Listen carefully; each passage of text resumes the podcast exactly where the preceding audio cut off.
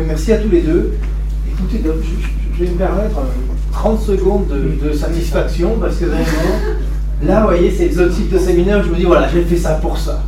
C'est-à-dire, on pose une question importante et on a deux présentations sérieuses, solides, et on va discuter de, de l'idée là, c'est vraiment, voilà, il nous reste une demi-heure, l'idée c'est identifier les désaccords et voir si, par la recherche, on peut trancher ces désaccords ou comment on peut faire avancer la connaissance sur ces sujets. Donc moi, je vais du coup euh, me retenir de tout commentaire sur les présentations des uns et des autres, et je vais juste, euh, avant d'ouvrir euh, le débat à la salle, vous donner à tous les deux l'occasion de, revenir sur, en fait, cette question-là, qui est, au fond, quelle est la nature du désaccord? Et en fait, je vois deux possibilités. Je me dis, d'un côté, on a une présentation qui dit continuité, continuité surprenante depuis 2002, et d'un autre côté, Clément qui insiste sur ce, changement entre 2004 et 2007.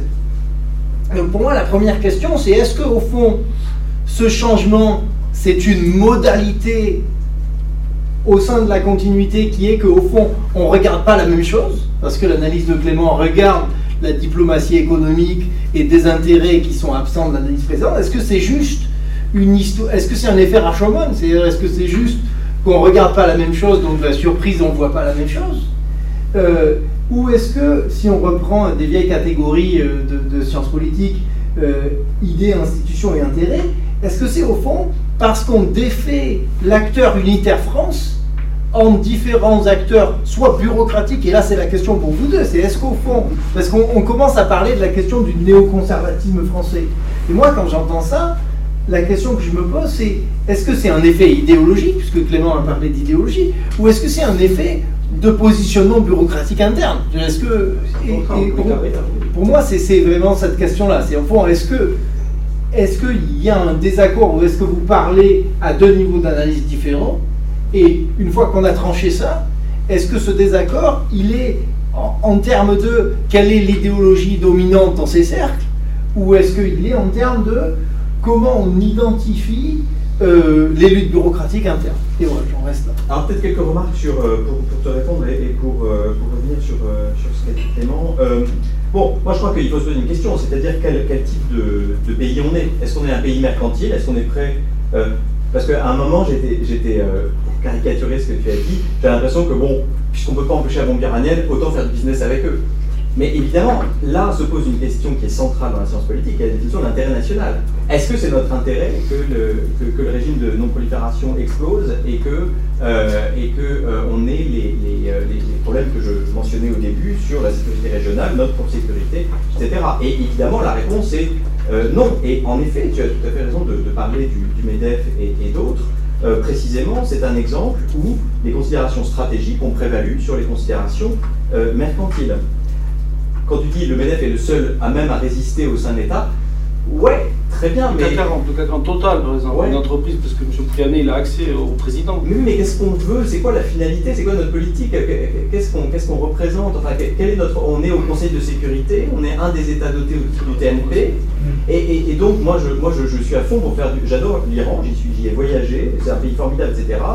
En effet, je trouve que le régime actuel est un peu problématique pour, euh, pour faire une mythote, mais, euh, mais je ne veux pas euh, commercer avec eux si par ailleurs, enfin, disons, je ne mettrai pas la priorité sur les échanges commerciaux si par ailleurs il y a un problème de, de sécurité majeur qui est posé. Et donc là, c'est donc bien la question de la prévalence ou disons de la supériorité des intérêts euh, stratégiques sur les intérêts économiques. Et c'est douloureux.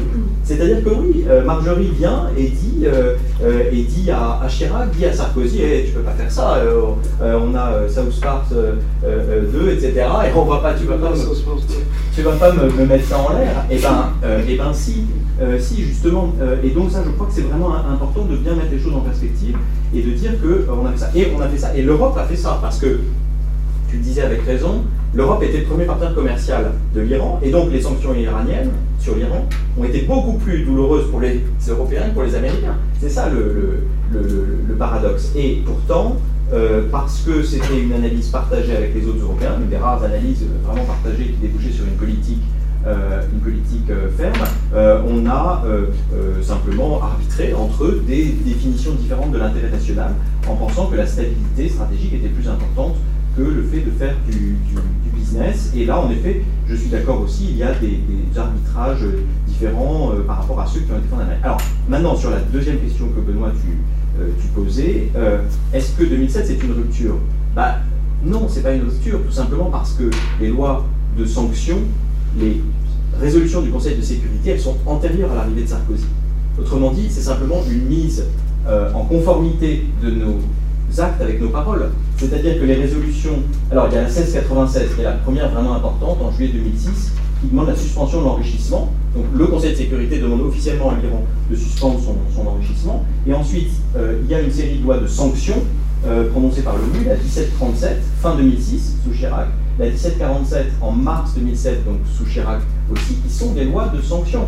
Donc quand Sarkozy arrive, soit il dit Ah bah non, euh, il n'y a pas de sanctions, allez-y, continuez à faire du business, soit il met en conformité nos actes euh, et nos paroles et nos engagements internationaux. Et donc c'est bien Chirac qui décide de ce durcissement-là, c'est-à-dire des lois de sanctions. Donc non, moi je moi, j'achète pas le, tournant 2007. Si, dans les détails, si on regarde vraiment de très très près, il y a eu des, il y a eu des, des, changements dans les modalités, etc. Mais c'était écrit dans l'histoire internationale. Donc autrement dit, si on s'intéresse aux facteurs ou aux déterminants de la décision, ce sont des déterminants qu'on appellerait systémiques ou, géopolitiques, hein, simplement, et non pas des déterminants bureaucratiques ou, euh, euh, ou, idéologiques, puisque, encore une fois, les lois de sanction, plutôt les, les, résolutions, arrivent avant.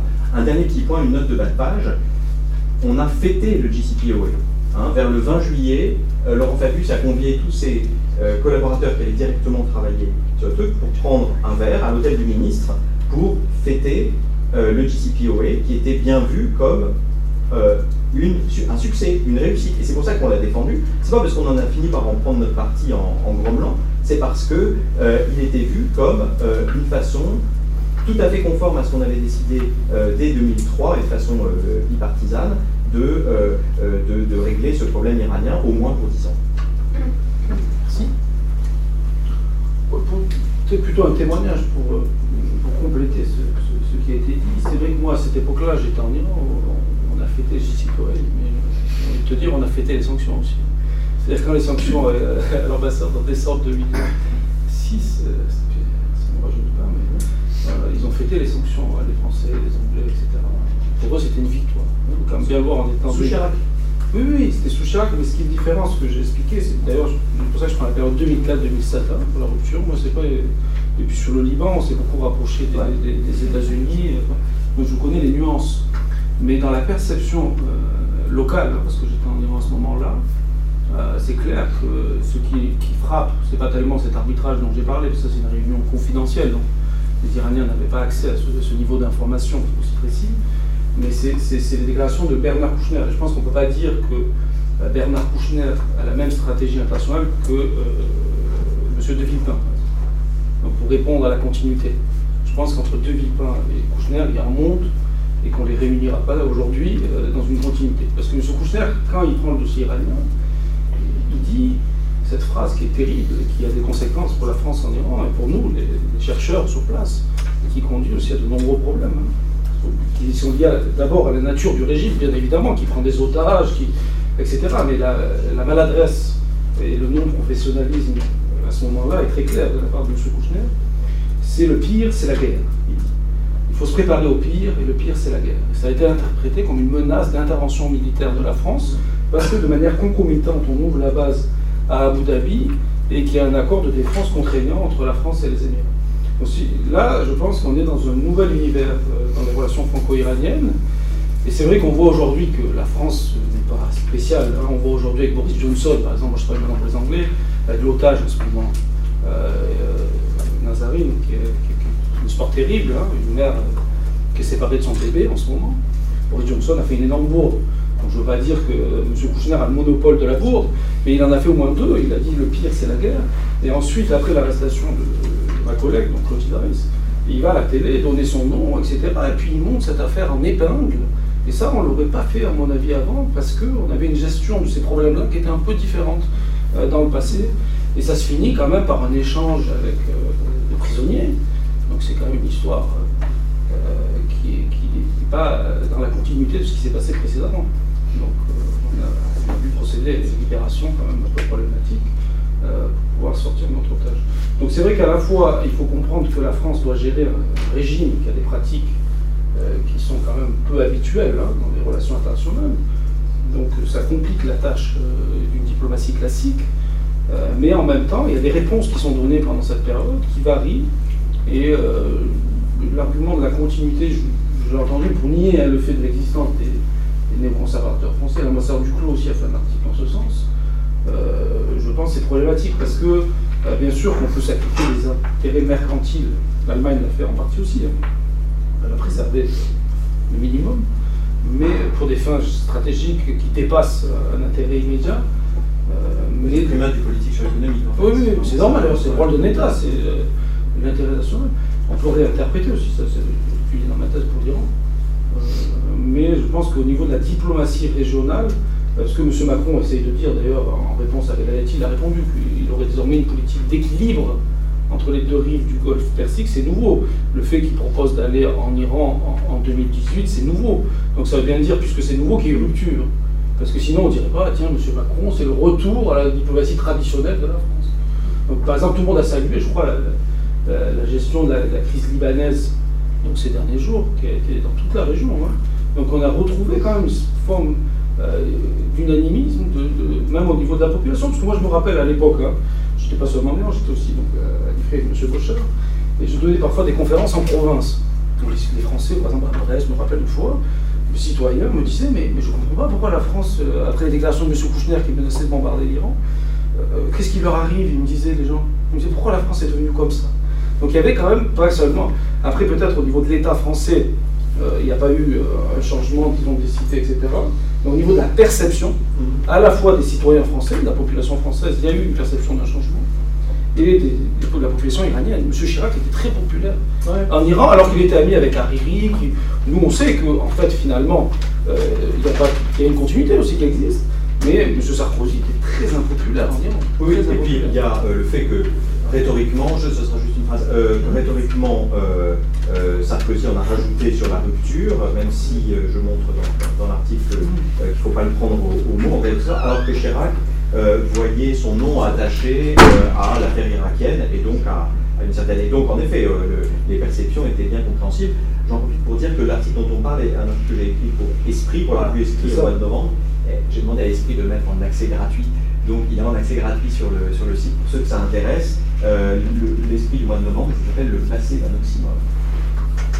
Alors, pardon, avant, encore une fois, je, je, veux juste rajouter une chose là-dessus, parce que en vous entendant tous les deux, je me dis, là, il y a une question plus précise qu'il faut que je pose, qui est sur cette affaire euh, du néoconservatisme. Est-ce qu'au fond, votre point de désaccord, c'est de dire, il y a effectivement une arrivée d'une nébuleuse euh, qui, a une, qui a une vision du monde différente, qu'on l'appelle néoconservateur ou bleu, ça n'est pas d'importance, mais est-ce que vous êtes d'accord pour dire qu'entre 2004 et 2007, il y a un changement de vision du monde au sein de la bureaucratie française, et en fait le désaccord c'est de dire oui c'est vrai, mais d'un côté ça a un impact politique, et de l'autre côté oui c'est vrai, mais ça n'a pas d'impact politique, ou est-ce que le désaccord c'est de dire au sein de la bureaucratie française il n'y a pas de changement idéologique au cours de cette période?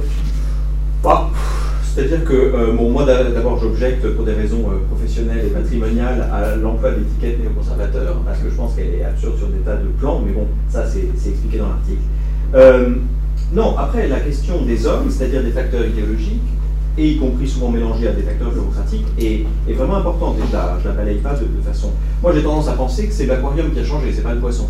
Euh, autrement dit, euh, je ne dis pas qu'il n'y a eu aucun changement dans le personnel et dans la façon de regarder ces, questions-là. Je dis simplement que les problèmes qui se posent et le contexte d'ensemble, vraiment l'écosystème dans lequel euh, les choses se posent dans les années 2000 est très différent de disons, de la, décennie précédente. Et donc on voit mal dans ces conditions pourquoi, disons, les hommes et les femmes en charge de ces, de ces questions-là euh, auraient réagi exactement avec les mêmes réflexes hérités, sinon des années 60, au moins des années 90. et donc là, je pense qu'il faut prêter très attention donc, aux gens qui ont, dont on parle, hein, qui sont des, gens en os. Tu citais Nicolas Roche, Philippe Herrera, qui est passé par, notamment par le quai, par l'OTAN, par la défense et ailleurs, Michel Miraillet, quelques autres, Martin Briens. Interroger. et par exemple, si on emploie cette étiquette de néoconservateur, le, le, devoir de base du chercheur, c'est de leur demander à eux si euh, ils étaient d'accord avec les options des néoconservateurs. Et là, on s'aperçoit que, non. Ce n'étaient pas des gens qui, pour la plupart, étaient favorables, par exemple, à euh, l'entrée en guerre euh, contre l'Irak aux côtés des Américains en 2003, en 2002-2003. ce sont des gens qui ont été toujours, en effet, par profession, attentifs à cette question du nucléaire iranien parce que on s'aperçoit que dans tous les pays du monde, et ça c'est très vrai aux États-Unis aussi, il y a, les gens sont marqués par ce qu'ils font, si vous voulez. Et donc, euh, et donc quand on n'arrête pas de regarder les questions euh, stratégiques euh, et de travailler, parce que c'est leur devoir hein, professionnel, ils sont payés pour ça, de travailler sur les worst case scenarios, pardon pour l'anglais, mais enfin sur les, en effet sur, sur tous les malheurs, pour éviter les attentats, les bombes nucléaires, les bombes chimiques et toutes les, tous les malheurs qui peuvent nous arriver dessus, on a tendance en effet à être plus, euh, euh, plus sensible à ça. Je ne dis pas plus paranoïaque, mais enfin, vous voyez ce que, je veux dire. On a tendance à, à, être plus sérieux, en tout cas plus, euh, plus, plus strict sur, sur ces questions-là. Et je pense que ça ne va pas plus loin. Et que tout ce qu'il y a de désagréable dans le débat sur, autour de, ce, de, ces options idéologiques qui existent, hein, il, y a, des gens qui ne pensent pas pareil. Tu citais Villepin et euh, Villepin et Kouchner, oui, bien sûr, ce sont euh, des visions du monde différentes, ça n'empêche pas une assez grande continuité. C'est vrai aussi au niveau des hommes qui font cette, euh, cette politique-là, mais je disais, ce qui est désagréable, c'est l'idée qu'au fond, ils défendraient d'autres intérêts que ceux de la France et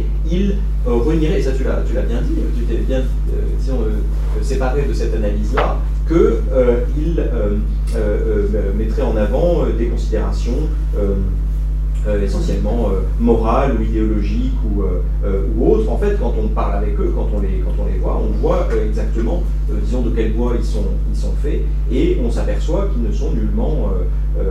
enfin, disons que, que, la différence entre eux et les conservateurs est très grande, même si sur certains segments très étroits d'une politique, par exemple vis-à-vis de l'Iran, ils peuvent se, se, retrouver, et puis sur certains autres, certains autres aspects. Mais enfin, en gros, en effet, je récuse à la fois l'étiquette et l'idée et l'idée qu'il y ait eu un, un, changement profond, et surtout il y a eu un changement forcément, il y a, toutes les décennies, il y a un changement, mais que ce changement ait été la cause de cette ligne, euh, cette ligne-là. Merci beaucoup. oui, je pense que le point d'accord, c'est cette phrase de, David hein, c'est-à-dire de dire que l'Iran en fait menace euh, le statut de la France en tant que seule puissance nucléaire du Conseil de sécurité avec autonomie de décision, donc fragiliserait l'accès de l'Iran à la bombe, fragiliserait notre propre position et notre propre statut d'État doté euh, de la bombe avec autonomie. Donc là, je pense qu'il y a un point d'accord sur. Donc je pense qu'il est vraiment convaincu par ça. Euh, après, je pense que dans les non-dits, j'ai parlé tout à l'heure de, la nature du régime. une autre rupture qui apparaît très clairement, hein, c'est entre 2004 et 2016 c'est le choix d'un régime change non assumé. C'est-à-dire que quand il y a le mouvement vert en, Iran, en 2009, euh, il faut bien comprendre que Nicolas Sarkozy, le président, est, au Gabon à ce moment-là, qui n'est pas connu pour être une grande démocratie. Et il lance un appel à la démocratie en Iran. Il soutient le soulèvement. Alors qu'Obama, le président des États-Unis, dit qu'il est préférable de ne pas se mêler. D'ailleurs, les Iraniens lui reprochent, lui disent Obama ministre en persan, ça veut dire lui, il n'est pas avec nous, c'est un jeu de. Donc ils, utilisent même ça. Euh, et c'est vrai que là, la France apparaît sous un jour nouveau. Donc ça va au-delà. Je pense qu'il y a euh, une convergence avec ce qu'on a appelé les néoconservateurs en termes d'idéologie, le chaos constructif, etc. Que rien n'est pire que le statu quo finalement à ce moment-là pour. Et ils vont soutenir des sites, donc la France, hein, par exemple, c'est l'administration, va soutenir des sites euh, d'opposition iranienne en exil, euh, financée. Euh, elle va aussi supprimer dans cette période le persan du concours de Cap d'Orient. On, détruit aussi l'expertise pays, donc ils le disent à eux-mêmes. M. Herrera, par exemple, dit toujours qu'il n'aime pas l'expertise pays. Donc ça veut dire quoi? Ça veut dire qu'un chercheur qui parle le persan, etc., qui est historien de l'Iran, qui lit les sources primaires, menace la doctrine. Donc c'est là où on voit la rencontre entre l'idéologie et la réalité. Et donc ça, j'aurais été interrogé là-dessus. Il, se comporte aussi de cette manière. C'est-à-dire que quand il y a une expertise régionale, euh, elle est systématiquement mise de côté on ne va pas valoriser l'iranologie française. Bon, apparemment, avec le président Macron, c'est en train de changer. On a eu une réunion au Quai d'Orsay, donc je m'en réjouis. J'espère que l'État français va soutenir et va comprendre que l'idéologie de la non-prolifération, et toi, c'est pour ça qu'on s'est rencontrés aussi, c'est-à-dire que toi, tu déconstruis l'aspect euh, prolifération, c'est-à-dire l'inéluctabilité de euh, si l'Iran a la bombe, l'Arabie, l'Europe, qui c'est qui a prouvé ça euh, Nous, les experts régionaux, les, historiens de l'Iran peuvent dire bah, pour traiter un problème, il faut le comprendre. Et donc au-delà du déni réel de la puissance de l'Iran dans la région, qui fait partie de cette rhétorique de la bombe ou le bombardement, il y a cette volonté aussi de ne pas vouloir avoir une connaissance de l'intérieur parce que toute connaissance de l'intérieur est, susceptible euh, d'être en fait manipulée par le régime iranien dans leur perception. Mais c'est vraiment euh, euh, très, très intéressant ce qui s'est passé. Mais après, le persan a été rétabli du concours de cadre d'Orient, etc. Donc ça, Florent Pouponneau aussi a, travaillé sur cette question de, l'influence de Thérèse Delpech, etc., qui elle était pour la guerre d'Irak, a d'ailleurs produit un, rapport avec Dabalai Dabalassa, donc était membre de mon institut pour lequel je travaille aujourd'hui, donc je le sais bien parce que ça posait problème aussi à Dabalai Dabalassa d'avoir un rapport sur les armes qui n'existaient pas en Irak. Euh, donc il y avait aussi quand même des, points communs. Après, est-ce que euh, ça suffit d'avoir une expertise pays, euh, disons, sur l'Iran Je pense qu'il faut bien reconnaître que c'est pas, pays facile à comprendre, à analyser que de toute façon, toute politique euh, aura euh, des angles morts et que les chercheurs, bien sûr, il faut aussi euh, être lucide sur notre propre analyse, c'est-à-dire qu'on va toujours chercher à rendre les choses cohérentes, etc. Et le décideur va toujours nous répondre, mais nous, on doit prendre des décisions, je vais faire des choix entre deux mauvaises solutions. Donc peut-être aussi, ils ont fait le choix entre deux mauvaises solutions. Sur l'Iran, il n'y a pas de, solution facile. Mais c'est vrai qu'il il y a quand même eu disons, dans l'administration, euh, avec ces guides là, qui sont parus tous en même temps. Donc, il y avait François Hesbourg 2007, Iran, choix des armes, Bruno Tertré, Iran, la prochaine guerre 2007, Thérèse Delpech 2007, le grand perturbateur. C'était euh, intéressant, et c'est inquiétant d'ailleurs sur l'indépendance des centres de recherche en France. Hein. C'est-à-dire que tout le monde en même temps publie les mêmes livres. Euh, pour le débat public et puis la construction de l'intérêt national c'est parfois même. Euh, et ça alimente, je pense, la, la dérive inverse que tu dénonces. Sur, euh, les deux se nourrissent l'un de l'autre, je pense. Mm. C'est-à-dire que le fait que l'État contrôle, verrouille le débat, euh, ça nourrit ceux qui dénoncent avec parfois des exagérations, tu le déconstruis bien dans ton article. ce mythe, en fait, est d'un conservateur français qui défendrait les États-Unis, ce qui est faux.